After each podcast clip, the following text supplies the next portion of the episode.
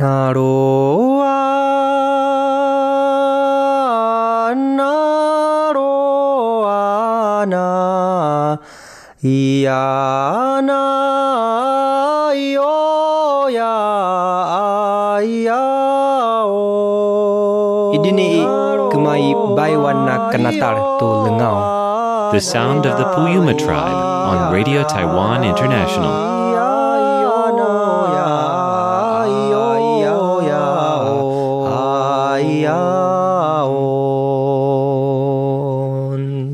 Thanks for being with us here today on Radio Taiwan International for today's English language feature programs. Coming up ahead this hour, we will have Chinese Culture 101 introduced by Paula Chow, and Shirley Lin will be here bringing us another selection of popular music on Jukebox Republic. But we'll get the week underway with Here in Taiwan.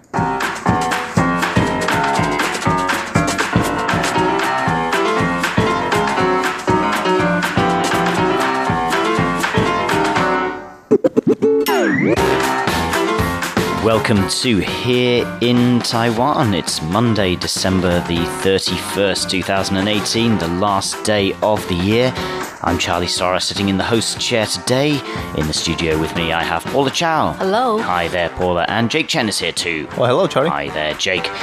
Well, today, we'll round off the year, we'll be hearing about uh, some different flavors that you might uh, expect to find at some uh, year end banquets at various high end hotels here in Taiwan. We'll be hearing what people in China get told over their holiday weekends and uh, some an employee who retaliated uh, to his boss over a lack of a year end bonus. These stories coming right up.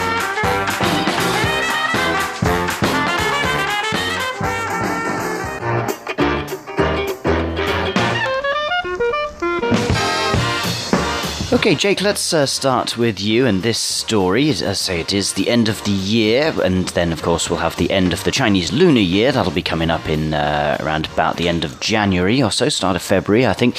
And it's common um, for employees to get a year end bonus at this at this time. Often we see like a an exodus of people, you know, just waiting to get their year end bonus and then moving on to another job. It's a time when a lot of people are on the move. Um, but here's a story about how one employee was rather angry on learning that they weren't going to be getting a bonus this year. Right. Um, unfortunately, this uh, is far from the only story in which an employer takes advantage over the employee. Um, so here's a story that went viral both on PTT and on Facebook because um, many employees get angry when they get taken advantage of, but this one actually retaliated and it worked, which is a rare and a case and we're celebrating. So this uh, guy who calls himself Mr. T uh, said, uh, "Well, my employer recently refused to give me my year-end bonus because the only two vacation I took throughout the year was parental leave when my wife gave birth and uh, when I suffered from the flu just a couple weeks ago." And uh, the boss said, "Well." Um, you know, due to your your your numbers of days that you're absent, you know, I'm not going to give you your year-end bonus. And he said, even after I proved that my productivity throughout the year wasn't affected by that, he still said, well, it's not part of the labor law, the Labor Standards Act, mm-hmm. that I had to give you year-end empl- uh, bonus. So you mm-hmm. know, you can report all you want. So he said, uh, "Well, guess what? I did report all I want, um, but not regarding his year-end bonus because it is actually, unfortunately, not illegal for bosses to not give that." He reported his company on a number of workplace uh, safety hazards. Um, including well includes uh, the bonus that wasn't paid to him and a number of other employees, uh, the uh, safety hazards in the uh, elevators outside the building where there are um, parts of the building, sort of the internal structure. The um, what do you call that? The cement and the wires inside of you know of the building in the wall that's exposed. also the reinf- the the iron the reinforcement in the concrete the, the iron bars yeah, yeah. So part of that, that was, was exposed. exposed. yeah right and uh, the handlebars uh, around uh, uh some of the um, access area for people who are physically disabled that wasn't well installed. So there's a number of things. Um, so the labor inspection office came and the fire department came and uh, um, the boss suffered from quite um, uh, a shock, uh, both I think psychologically and financially. He had to pay quite a bit to fix all that. So it, it would have just been cheaper to uh, To pay the bonus, yeah. pay the bonus. Yeah. And eventually, and, and he, on top of firing all these complaints, he stayed at home until the, the boss called one of his secretary to call him, hey, was it you who fired all that complaint? And he said, it wasn't me. So eventually he met, met up with his boss um, um, and uh, settled on a, on a decent paycheck, he said. So the good for this guy. Um, Right. Is he still working there? Uh, so so far, I think it is, but you know, I don't think he's gonna wait for. That might not be a productive relationship moving forward. I'm Uh, suspecting. Probably not.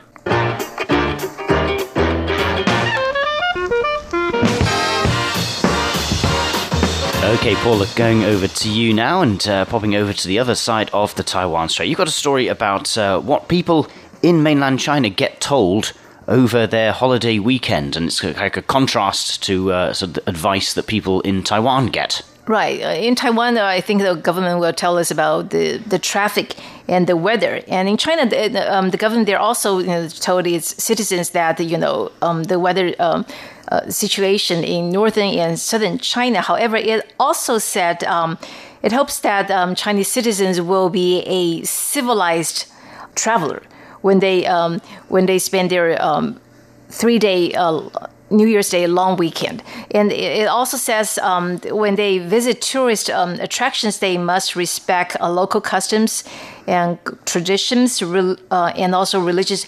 No shouting, no screaming, no pushing, no littering. And be polite. You have to respect others. You you need to help others. And if you um, choose a tour group, make sure you um, ch- do not choose um, exceedingly low priced tour groups because that could be a there it, it could be a scam. Those are often scams, aren't Right, they? They drive yes. you to a place and insist you, Right. you buy things from their friends. Right. Right, or you can't get back to the bus. Yeah. Right. Literally, And, and uh. if, if you go shopping, make sure you know you don't be so um, impulsive. Or think before you act. That's a pretty detailed list of things to uh, like do's and don'ts. Like you know, the, the first part is you know somewhat understandable, but then it comes to shopping. I mean, isn't it the right time to, to drive consumption? You know, not that I'm personally for that, but you know, I'm, But I- I'm kind of confused about the list. Yeah, I, I think this you know advice is I mean useful.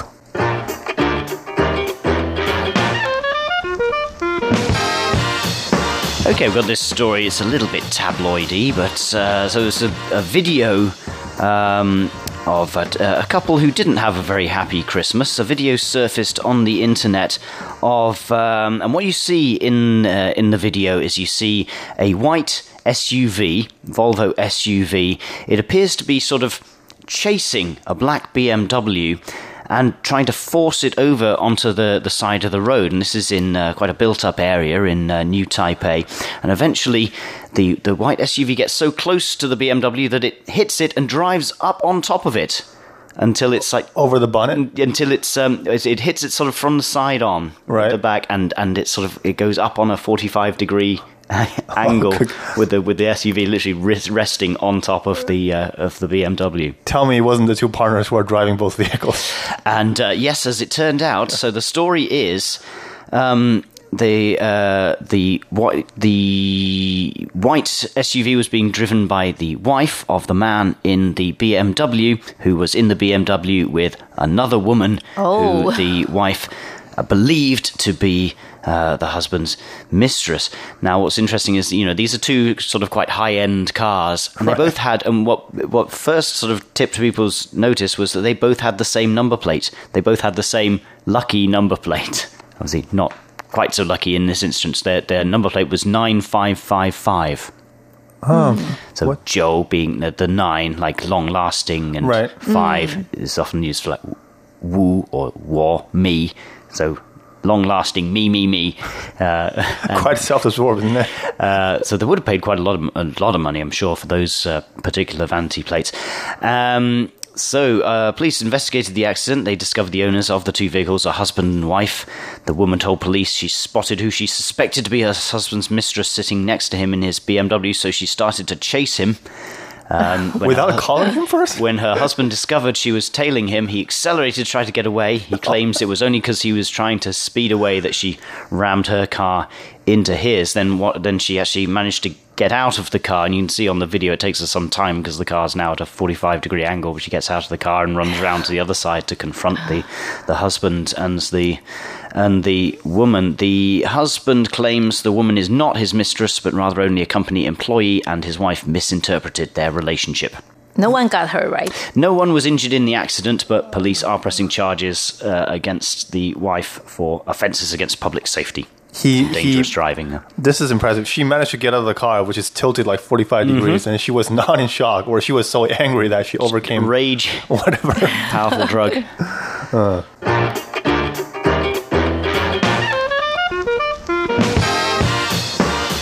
Okay, well, we've mentioned uh, the topic of the end of the year, and year-end banquets are another thing that uh, that happen here. Companies uh, generally treat their employees to a year-end banquet, and uh, Jake, you've been reading about some quite distinctive flavors that are going to be on offer at some uh, uh, places around Taiwan. Right. Uh, these are really quite localized flavors. Um, at uh, several high-end hotels here um, around Taipei City, oh, in Hsinchu as well, um, the hotels and the bars are offering what they call is sort of their year-end specialty, their year-end special uh, cocktails. Uh, for instance, in the Sheraton Hotel, and this one in Hsinchu, northern Hsinchu County, um, they have a They have this bourbon that is a combination of whiskey and egg. I don't know how that works out. And things Kind of eggnog. I probably probably yeah. Um, and probably there's some other ingredients that I just can't bother to get into. It gets weirder and weirder. and when I say weird, it, it really does not get better from here. In the uh, sort of the Mandarin Hotel here in Taipei, a pretty high end one um, that I've personally been to, um, they have this um, braised pork flavored um, um, and uh, stinky tofu flavored uh, cocktail.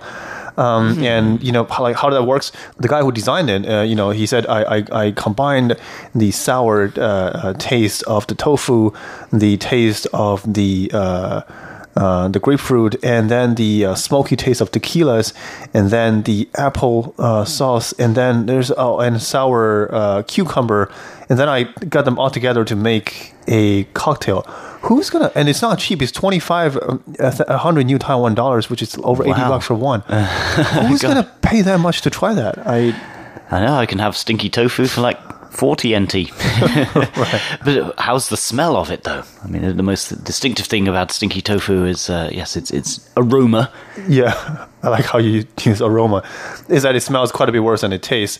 Uh, I don't know. I mean, it's, the flavor seems to be overwhelmingly sour and sweet, and you know, so you put all those five sour, different sour things together, it doesn't really go well. Yeah. I would guess. Oh, hot and sour cocktail. I could try that. Yeah. trying that.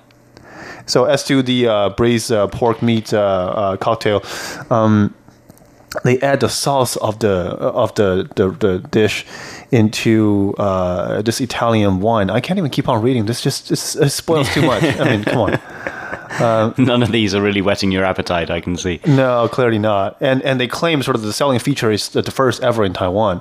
Well, I think this is one of the classic examples of just because you can do something doesn't mean you really should. Should.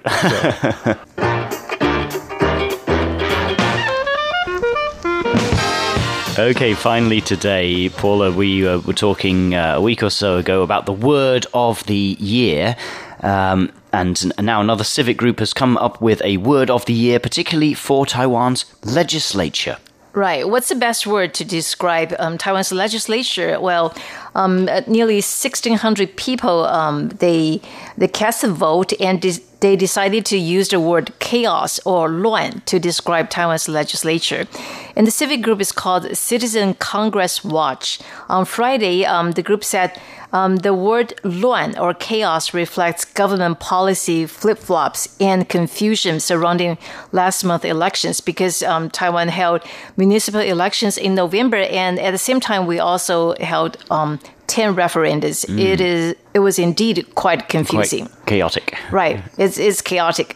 And the, the group uh, Well, actually, actually, I- we say that the voting itself was, was orderly enough, and uh, Right. Hmm. yes. And the yes. group actually posted the Chinese character Luan on the front door of a legislative building to hmm. urge the public to pay attention to public affairs and governance.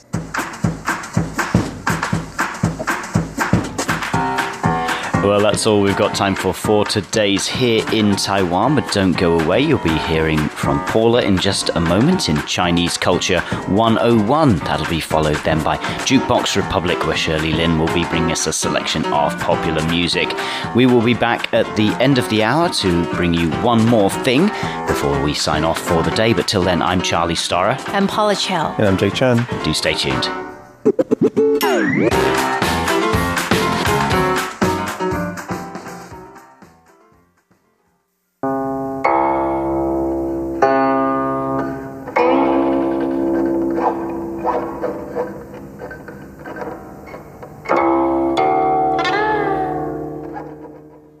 You're listening to Chinese Culture 101.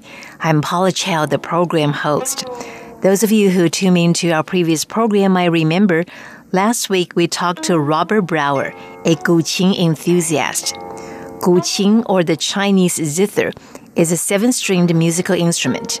I find a lot of different uh, types of music, like fast. I'm just interested in music and sound, and uh, if I can, you know, pick up, say, an instrument, if I can, or try and try and make music, I will. Uh, what I like about the Guqin, in particular, um, is that maybe the associations, maybe the historical associations that you know you're, you're looking back in time uh, to maybe a, maybe a simpler time, maybe a um, trying to connect with a, a past, which uh, or a culture which is um, which has, has extended for such a long time, um, and not that you're going to say maybe and try to understand it. What were they thinking through the music? Maybe not the instrument itself, but these associations that they have with it.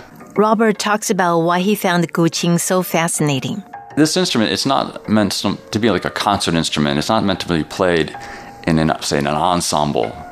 Uh, it's more for your own personal meditation or for very few, a small group of, say, intimate friends or colleagues. Because it's, it's not an instrument which is very loud, which project, projects itself. Um, the tones are very subtle. Actually, the hand movements producing it are very subtle. You know, the, there isn't much volume to it. And so it's meant to allow you as an individual to, to reflect, to put aside your worldly cares, mm. I suppose. Um, and find some, maybe find some, say, inner peace, mm. you know, uh, that you might not find in, say, in everyday life. Um, so, but the sound of it, in terms of that's myself, one of the things I think find attractive to it, because when I do um, play and, and, I do say, as they might say, find the zone. you know, you, mm. you just do, you do tend to um, put your cares behind you for that mm. time. Uh, I maybe it's a sort of meditation, I imagine. Mm. You know, uh, where you know the, the, the stresses, the frustrations of the modern world uh, might become overwhelming, and so you you play to how should I say it? Uh, find your, yourself in all that in, in the chaos.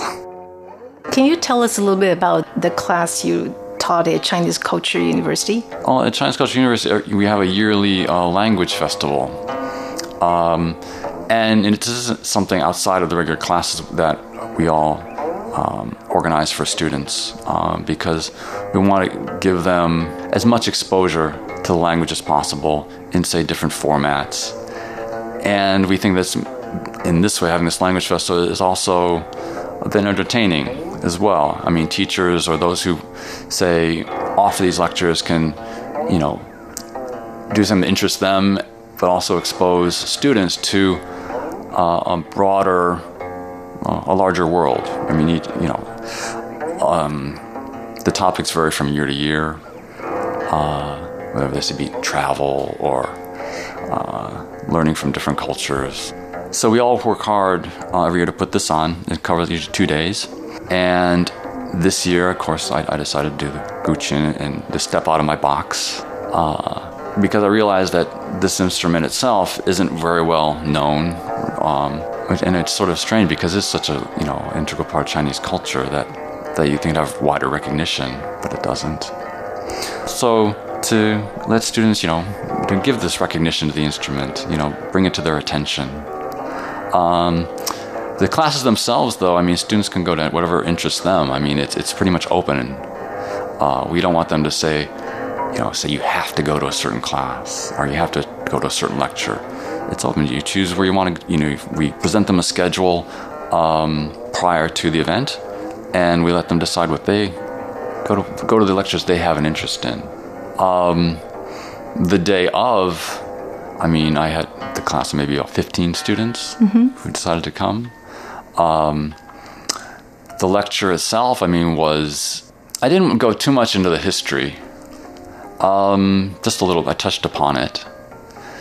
Um, but at the time, I, what I was wanted to do was so its its relevance to the modern, how it's still relevant, how how this instrument is still has a place today. I did this uh, going through various movie clips, uh, to showing them how the instrument um, created a certain atmosphere, uh, enhanced, you know, maybe enhance the dialogue, enhance the actions uh, of the um, actors and actresses in, in in these scenes. That was Robert Brower, a Guqin enthusiast.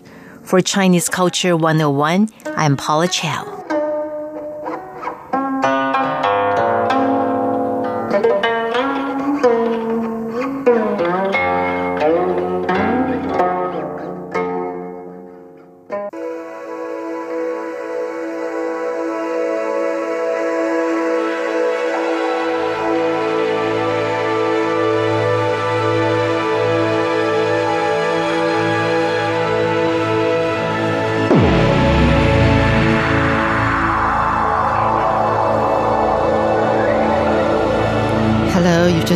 Into Jukebox Republic. I'm Shirley Lin at Radio Taiwan International.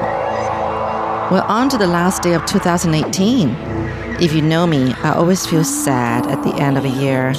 Not that I'm thinking I've grown older by a year, but that all the good memories of this year, whether good or bad, are going to go into history, and time can never go backwards again. But looking back on the music programs I've done this year, there have been songs from my favorite artists and some whom I've not heard in a long time, but have popped up because of the way I do my music programs now. I hope today I get to play one song from all my favorite singers of this year, starting with Lala Xu, who really has a way with writing her own songs.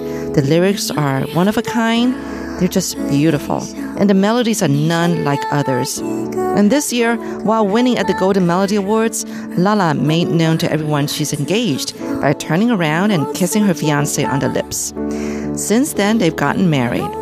So, here's Lala Xu with The Prayer, 言不由衷。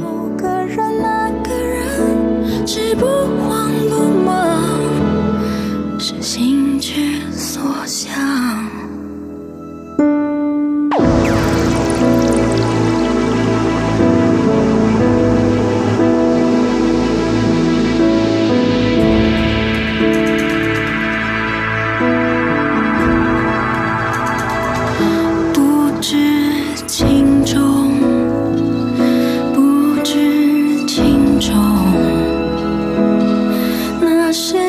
沉入我也不能升华人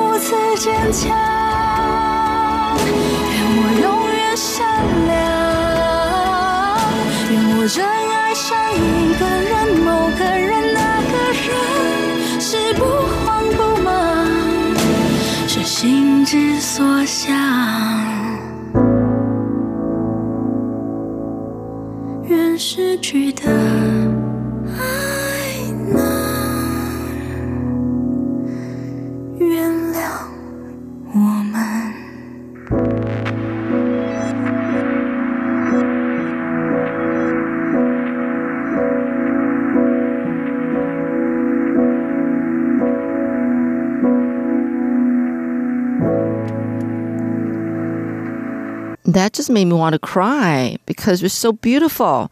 That was Lala Xu with The Prayer.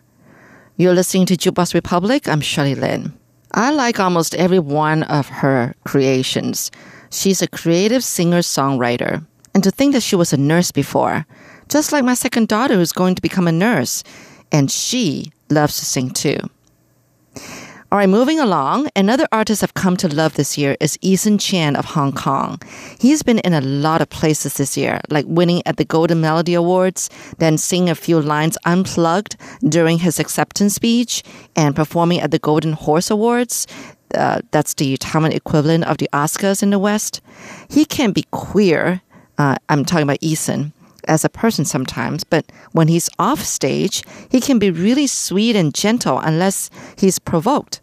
He likes to giggle to himself, and sometimes you can't quite make out what he's trying to say. But when he's on stage, he forgets himself and just puts all his feelings into the song. This year is his third time winning the Best Mandarin Male Singer Award at the Golden Melody Awards. So let's hear his singing here. The Chinese name is 谁来剪月光? Who's coming to cut the moonlight? Anyway, here's Eason Chan.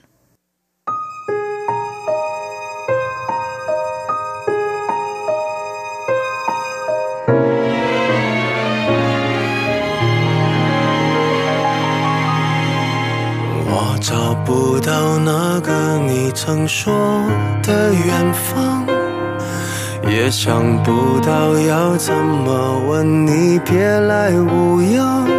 世界乱得一塌糊涂，可是能怎样？偶尔抬起头来，还好有颗月亮可赏。太多回忆要我怎么摆进行李箱？一直没哭，一直走路，走回多少太阳？因为往事没有办法悬赏，隐形在那大街小巷。剪断了它还嚣张，我的嘴在说谎，说的那么漂亮，说我早就忘了你像月一样的俏脸庞，最怕一边忙啊忙，一边回想那旧时光，剪不掉的是你带泪的脸，还真是烦。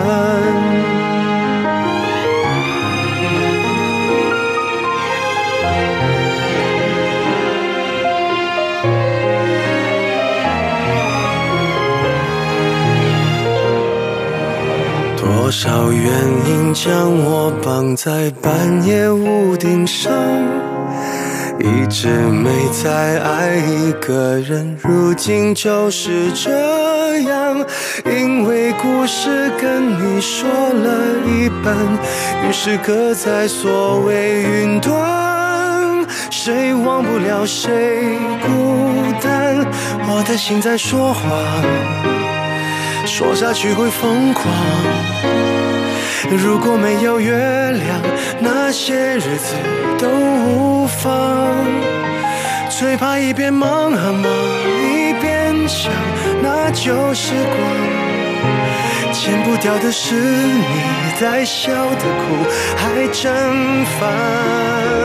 我的嘴又说了谎，说的那么漂亮。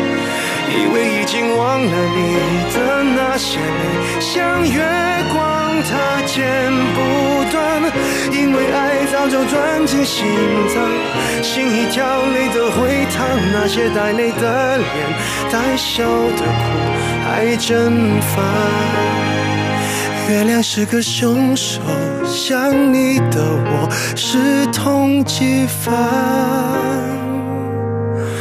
我有时候真的很怕望见那月光中的你。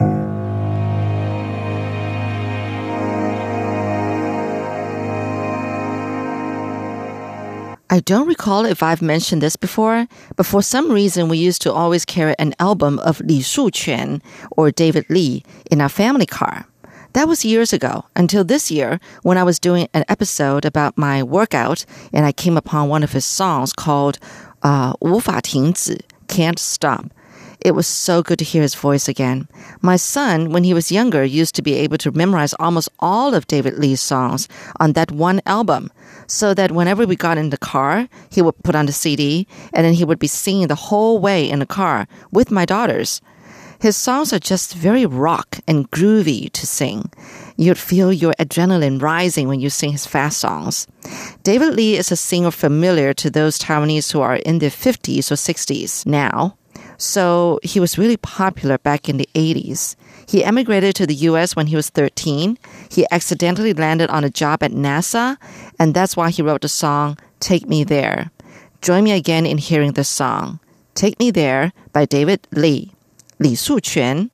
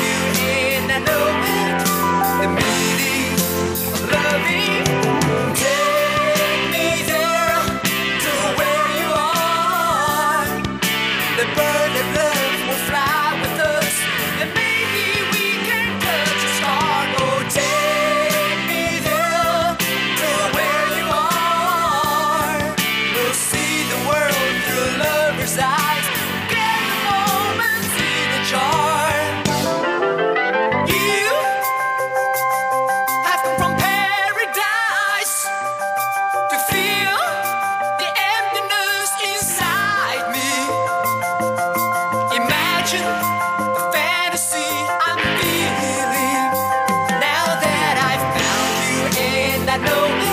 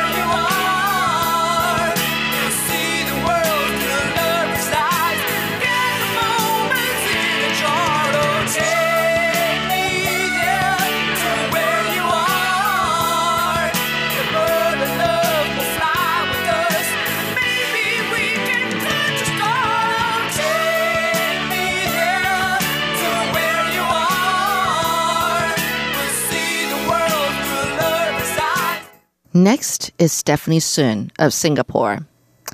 She's another singer of the past, but hopefully not too far into the past. She was once very popular and well liked in Taiwan. She's a slender woman, but you wonder just how a woman so thin can sing so powerfully, but she does. She got married about seven years ago and has since then stayed low, focusing on family life. But some young netizens in November said, Oh, I just heard a couple of songs from Stephanie Sun, and they're really, really good. I really like her singing. Who is she? Does anybody know?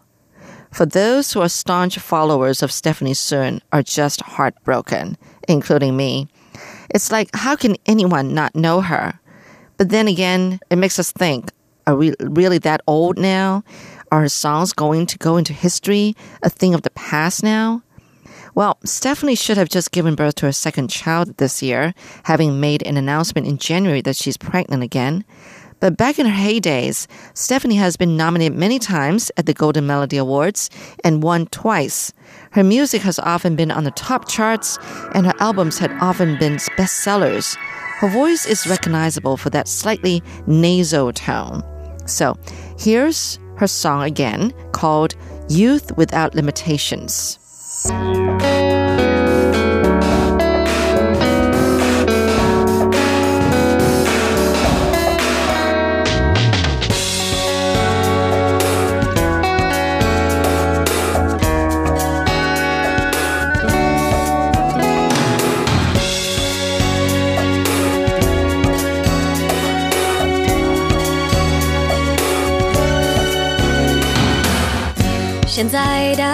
是否有些不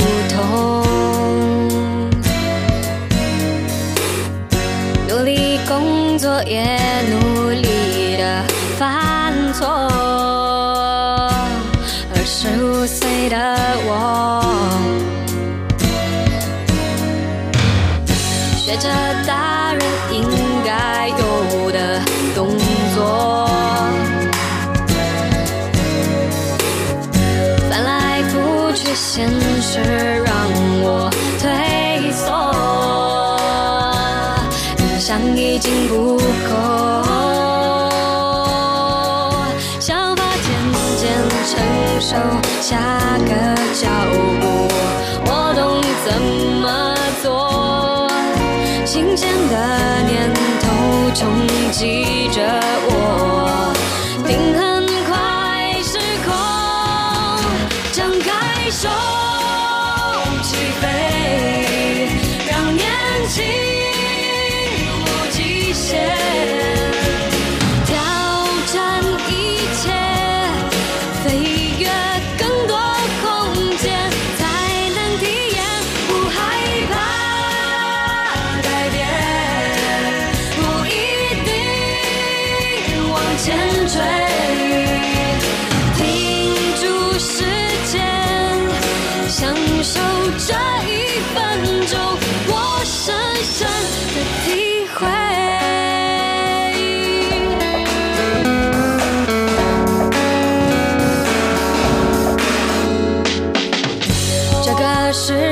规则有点难懂。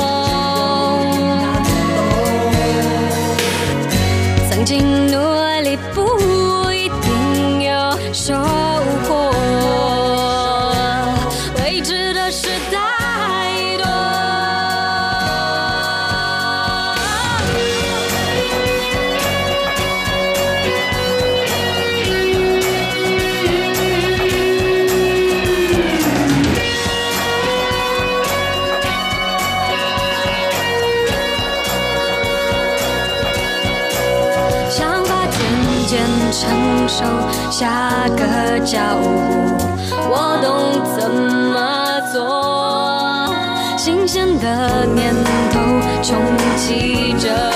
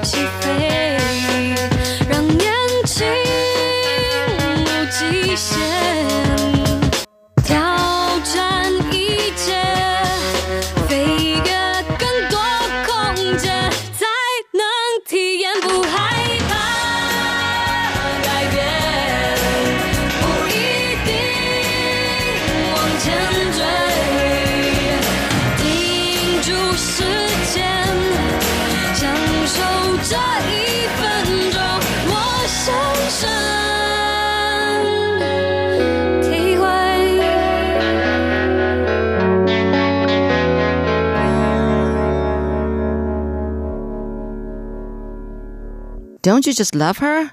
I love her. Last, we're going to be hearing from Ah Du, who's also from Singapore. Actually, I don't know him that well until I heard that he's made a comeback with a recent release, and it's been seven years since his last album. Ah Du used to be revered on the same level as Stephanie Sun here in Taiwan.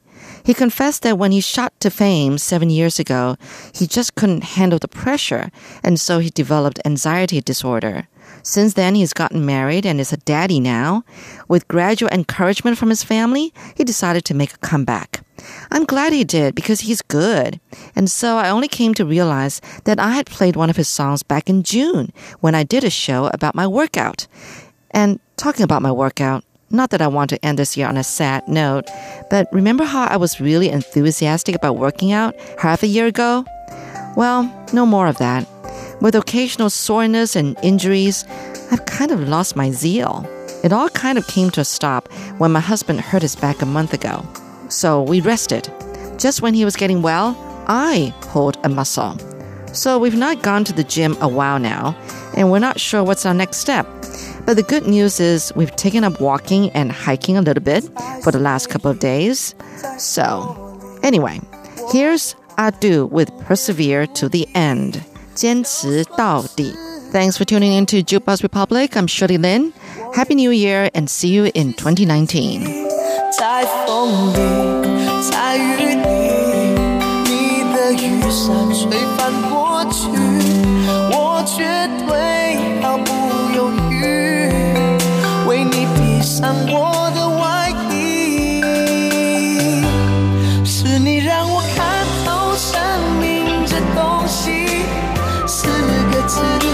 坚持到底。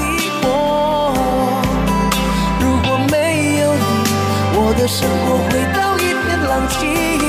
是你让我翻破爱情的秘籍，四个字，坚持到底。我不管有多苦，我会全心全力爱你到底。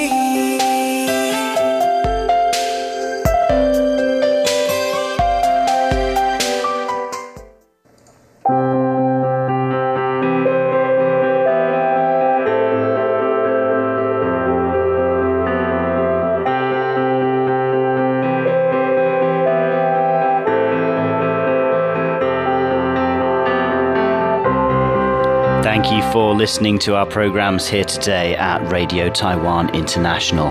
Don't forget you can email us. The address is rti at rti.org.tw with any questions or comments that you have. Well, I'm Charlie Storrar back in the studio with Paula Chow and Jake Chen, and we're going to leave you with one more thing. Paula, tell us about the man who is called the father of nature photography in Taiwan. Right. He is Xu Renxiu. He's 72 years old. Um, th- about 30 years ago, when Taiwan's economy was taken off and, and everyone, I mean, the government and the, the private sector uh, were more concerned about Taiwan's economic development. Um, he, uh, Xu Renxiu, was more concerned about um, ecological preservation. And he took, um, you know, a lot of pictures about Taiwan's ecology, and he even published a, a photo book called Taiwan Don't Say Goodbye to Me. Now, um, this person, and he is planning to publish another photo book called The Taiwan's Last Wilderness.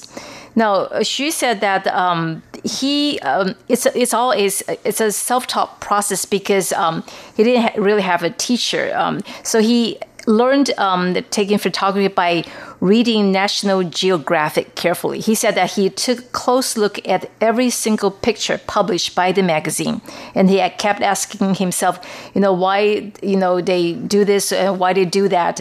And then he also said um, another person, um, um, there's a um, and a book that has a profound impact on him, which is uh, Walden Pond, written by American author Henry David Thoreau, which is a book about uh, his reflection on simple living in natural surroundings. And Mr. Xu said he has read the book um, several times, maybe more than 10 times, and he reread the book um, every year. And he said that um, it's really important. Um, uh, uh, it's really important to preserve Taiwan's ecology. And he, over the past 30 or 40 decades, he has taken tens of thousands of pictures about nature. Uh, including animals and also, um, you know, different plants.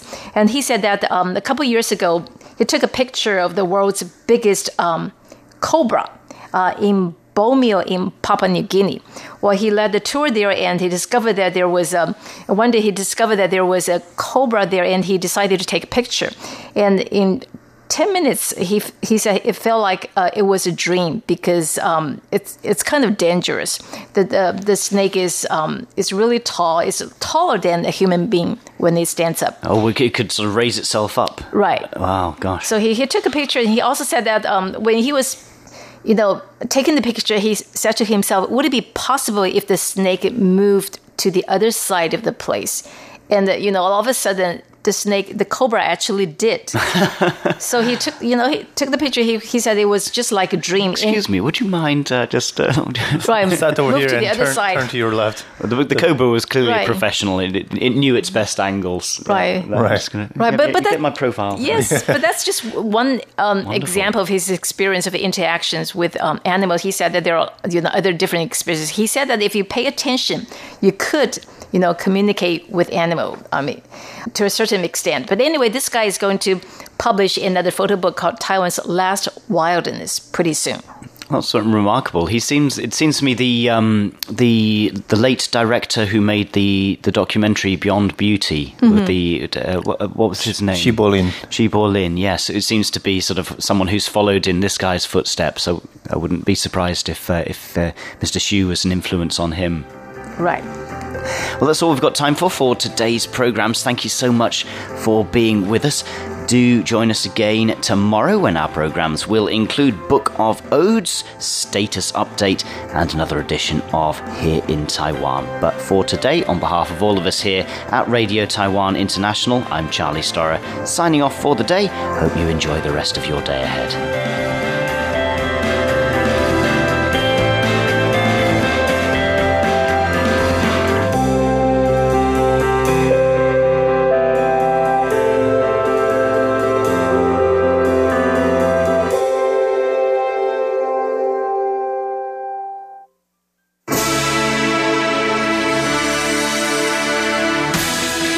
You for listening to Radio Taiwan International, broadcasting from Taipei, Taiwan. Check out our website at english.rti.org.tw. Again, that's english.rti.org.tw for the latest news and features from Taiwan. You can also listen to our programs and watch videos as well. Our 60 minute English language program can also be heard every day at the following times and frequencies. In southern China and South Asia from 1600 to 1700 UTC on 6180 kilohertz. Again, that's in southern China and South Asia from 1600 to 1700 UTC on 6180 kilohertz. And in Southeast Asia from 0300 to 0400 UTC on 15320 kilohertz. Again, that's in Southeast Asia from 0300 to 0400 UTC on 15320 kilohertz. We'd love to hear from you. Please send your comments to PO Box 123 199, Taipei, Taiwan. Again, that's PO Box 123 199, Taipei, Taiwan. Or send an email to rti at rti.org.tw. Again, that's rti at rti.org.tw. Also, visit us on Facebook. The address is fb.me forward slash Radio Taiwan International. Once again, on Facebook, we're located at fb.me forward slash Radio Taiwan International for videos, photos, and news of interest from Taiwan. Thank you once again for listening to Radio Taiwan International.